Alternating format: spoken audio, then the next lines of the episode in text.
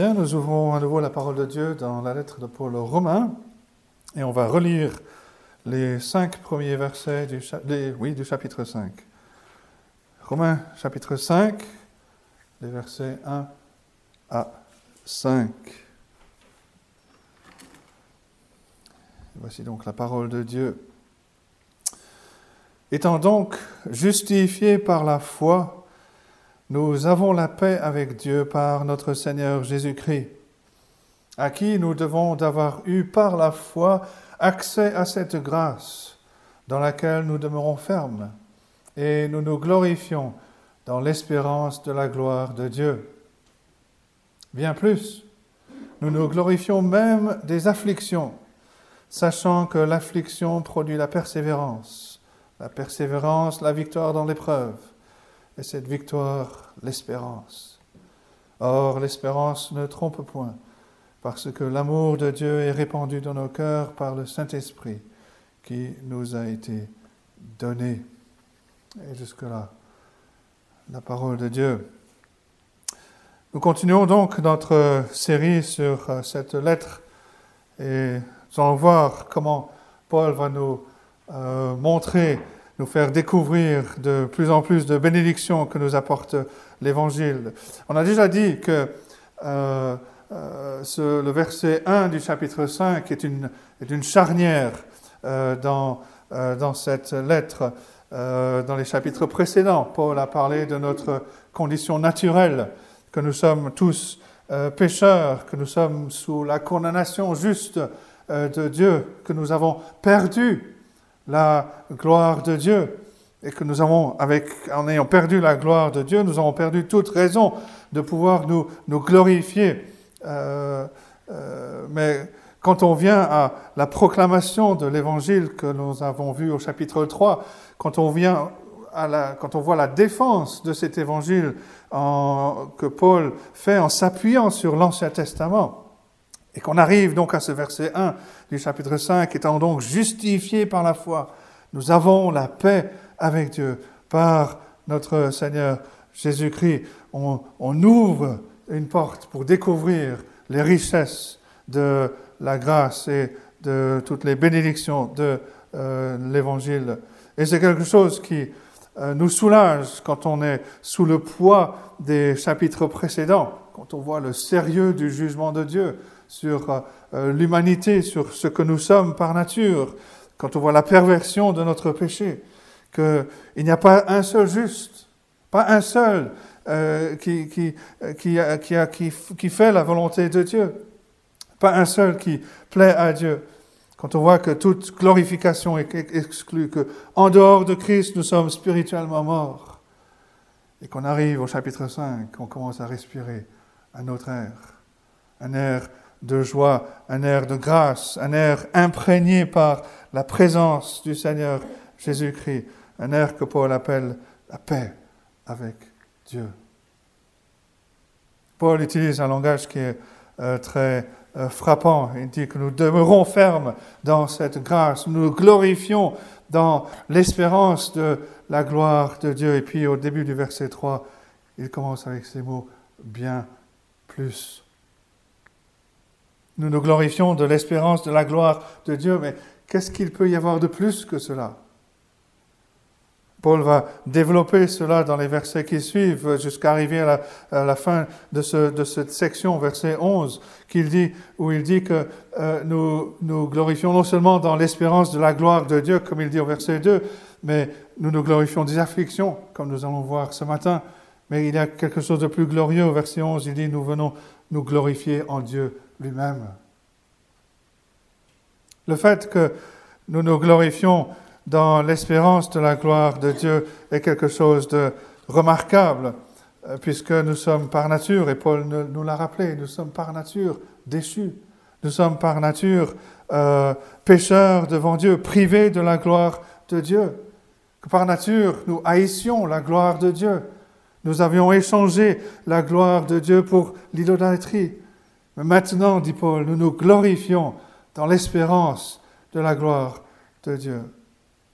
Et c'est quelque chose de remarquable de pouvoir se glorifier même aujourd'hui, de savoir que nous sommes en route vers cette gloire euh, céleste. Mais Paul vient donc à une autre réalité euh, maintenant. Au verset 3, quelque chose qui est remarquable, quelque chose qui est incompréhensible pour l'incroyant. Il dit au verset 3, bien plus. Il y a quelque chose au-delà de ce, que, de ce qui vient d'être dit. Quelque chose qui vient au-delà de ce que Paul vient de dire dans notre expérience chrétienne.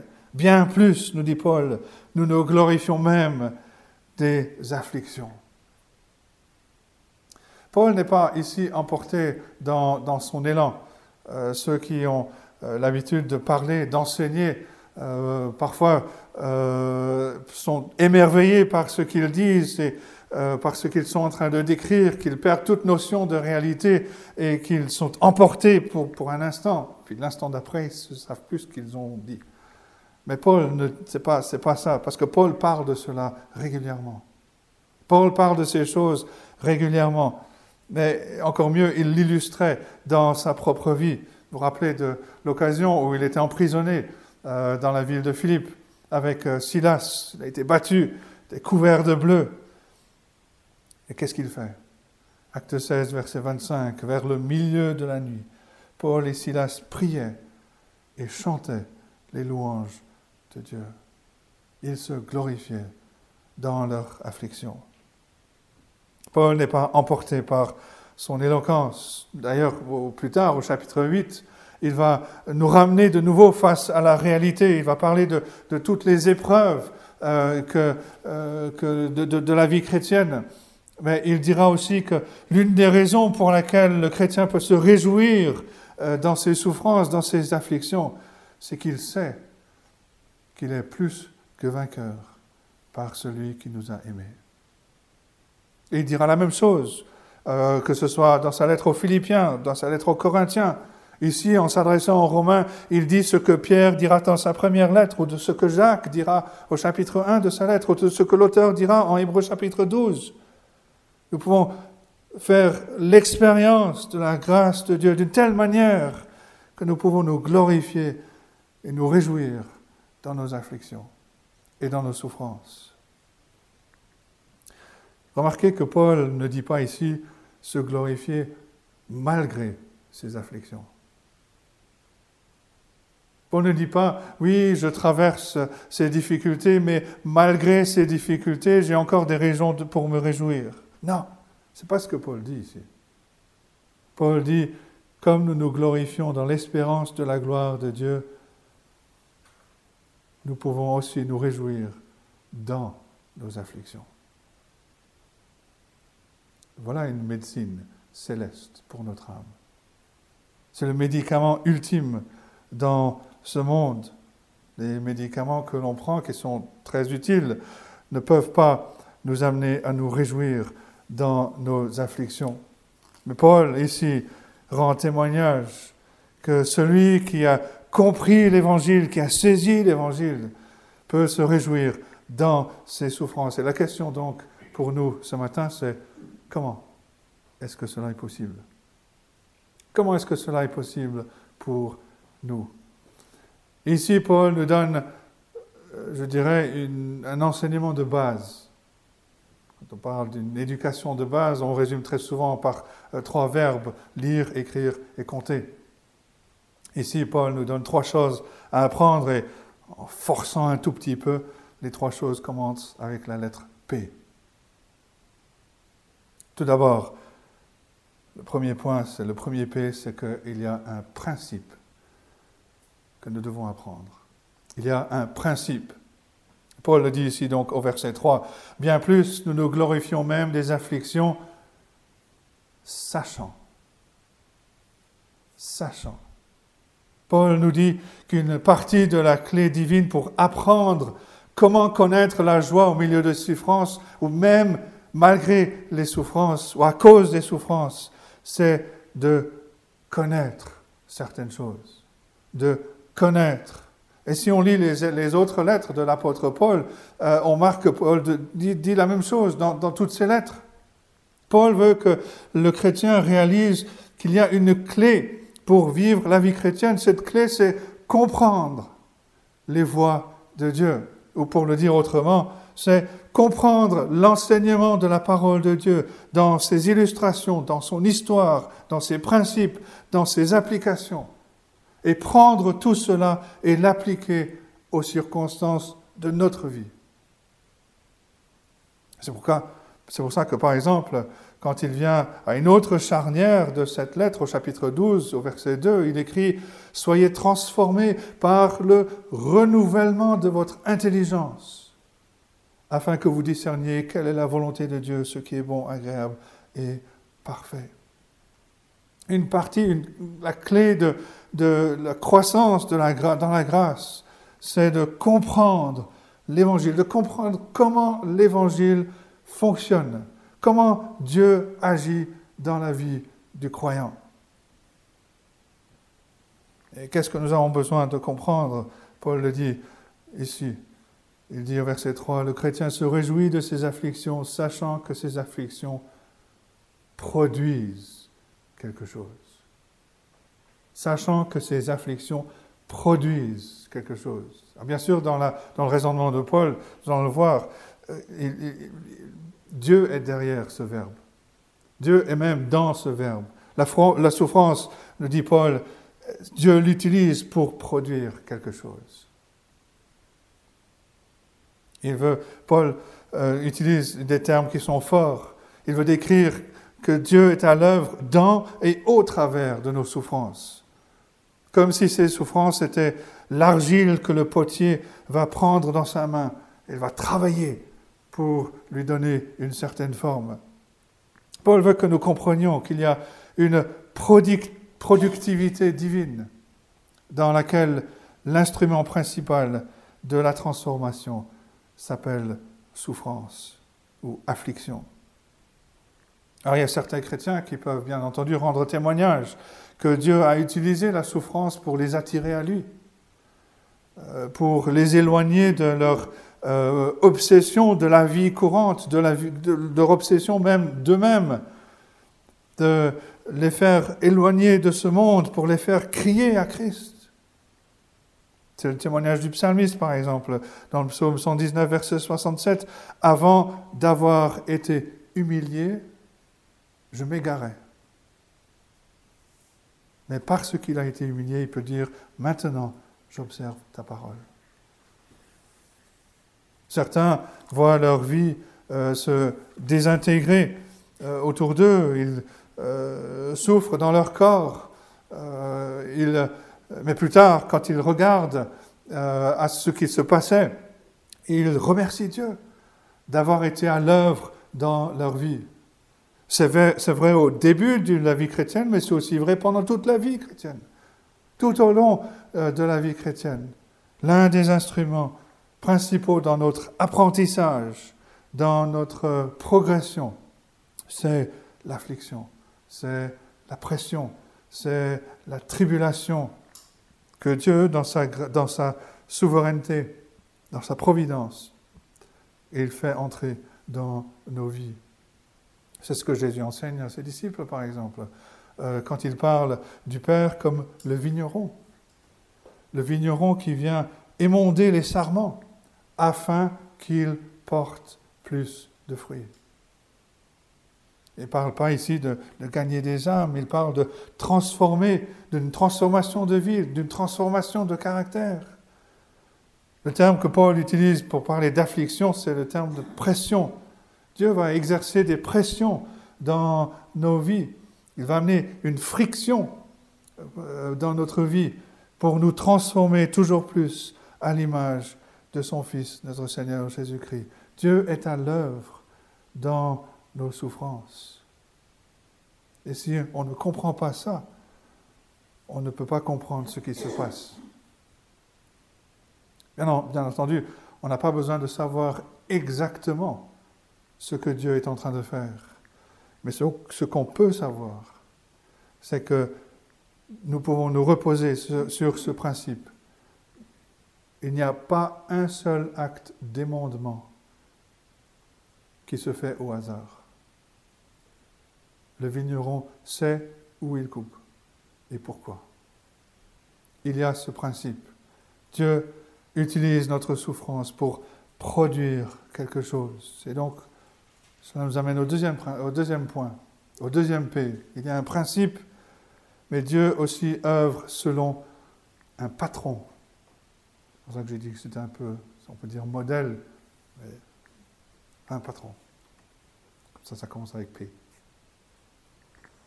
Et Paul nous donne un résumé ici dans les versets 3 et 4.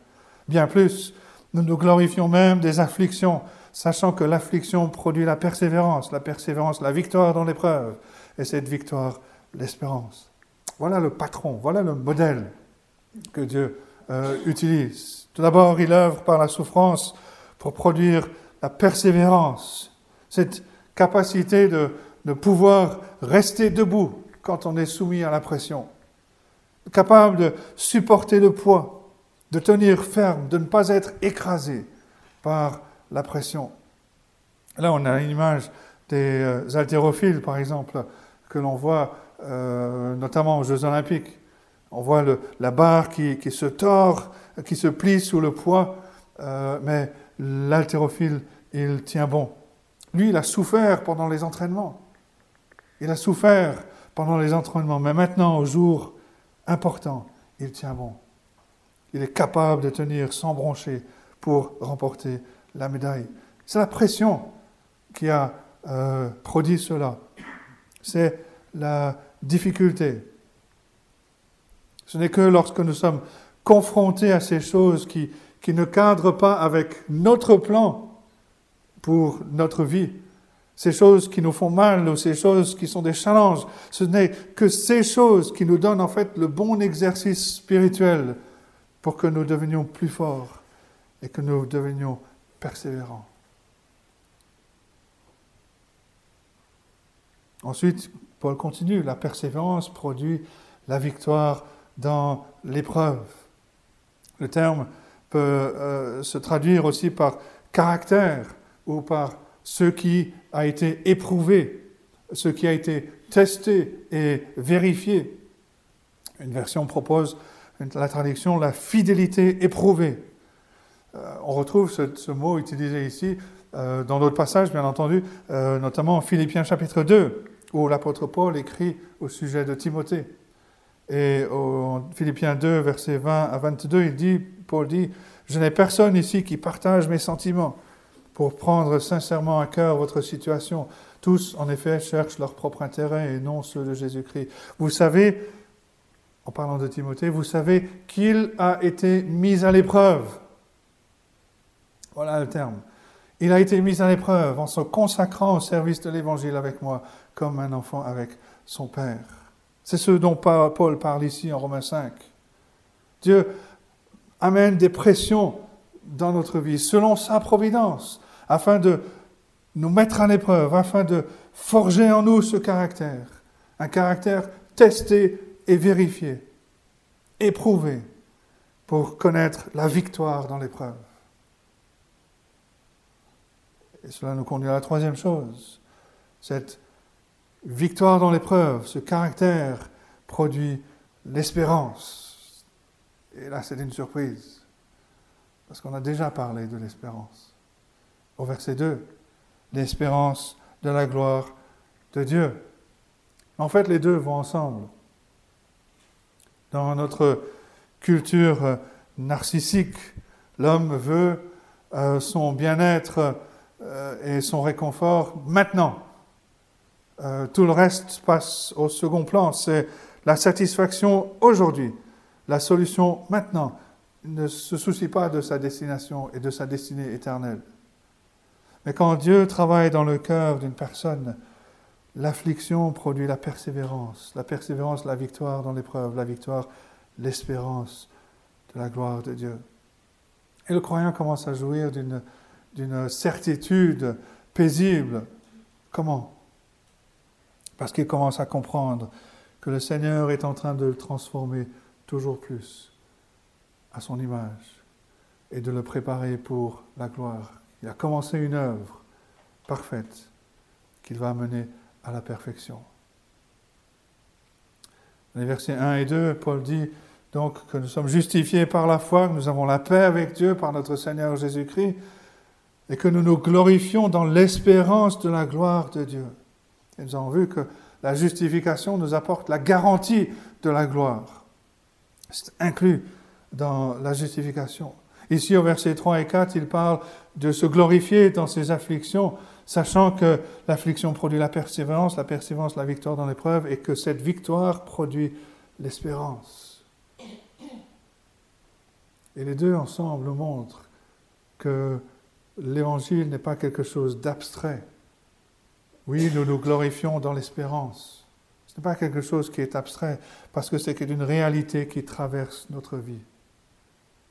Dieu utilise la pression, la souffrance, la persévérance pour produire l'espérance de la gloire. C'est une réalité.